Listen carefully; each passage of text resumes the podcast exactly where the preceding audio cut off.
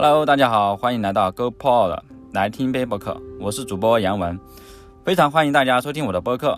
如果你有任何建议或想法的话，欢迎你给我发邮件，我的邮箱是 hi at GoPod 点 FM。你也可以加入我们的电报群，可以搜索来听杯或者 GoPod FM 即可。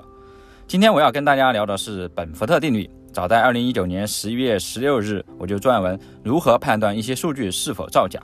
本福特定律可以给你答案。那什么是本福特定律呢？在我们的日常生活中，有各种各样的数据，例如各个国家的人口、GDP、国土面积，甚至是视频网站的播放量、元素的半衰期等等。这些数据的首位数可能是一、二、三、四、五、六、七、八、九。通常人们会以为每个数字打头的概率都相同，但实际上，科学家本福特等人发现，数字一打头的概率超过百分之三十。我们首先来看一下维基百科对于本福特定律的一个定义：一堆从实际生活中得出的数据，以一为首位数字的数出现的概率约为总数的三成，是接近直觉得出的期望值九分之一的三倍。越大的数，以它为首的数出现的概率就越低。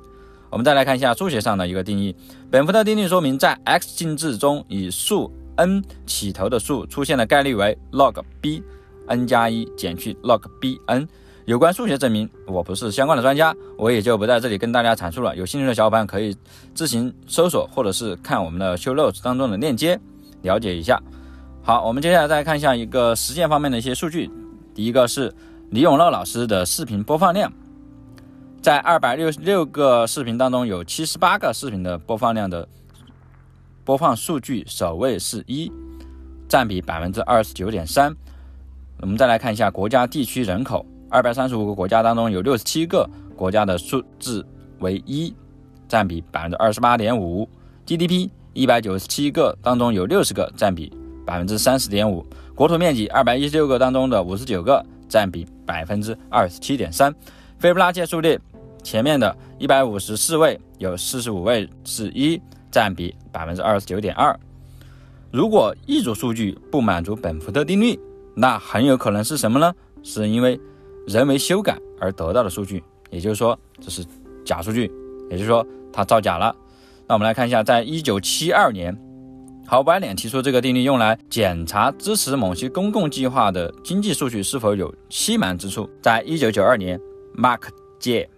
Liggerini 便在其博士论文《The Detection of Income Tax Evasion Through an Analysis of Dicta Frequencies》中提到，以它来检查是否有伪造。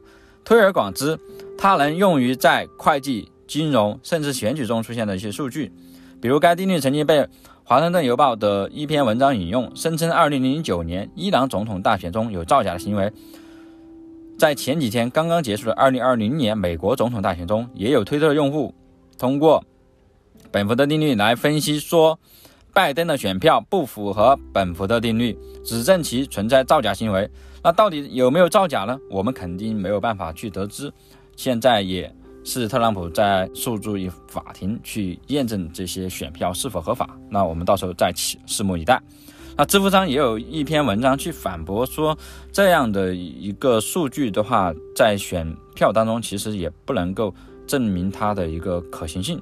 大家有兴趣可以找来看一下，我也会把相关的链接放在我们的修热搜里面。另外，我也曾在去年的那篇文章当中分析了当时我们的购阅读在 YouTube 和哔哩哔哩上的播放量，进行了一个统计分析，查看其是否符合本福特定律。我也制作了一个图表，大家有兴趣也可以看一下。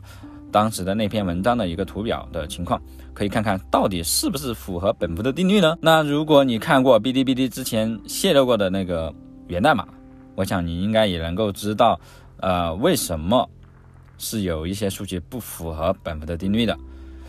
我在这里就不再过多的一个阐述了，反正大家看了图表就很明显、很明确了，好吧？那个数据也是一个。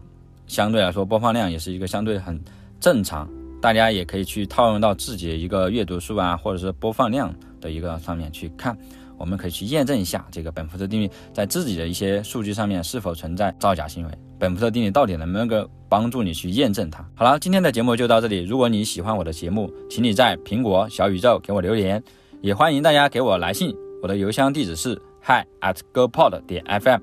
谢谢大家的收听，咱们下期再见，拜拜。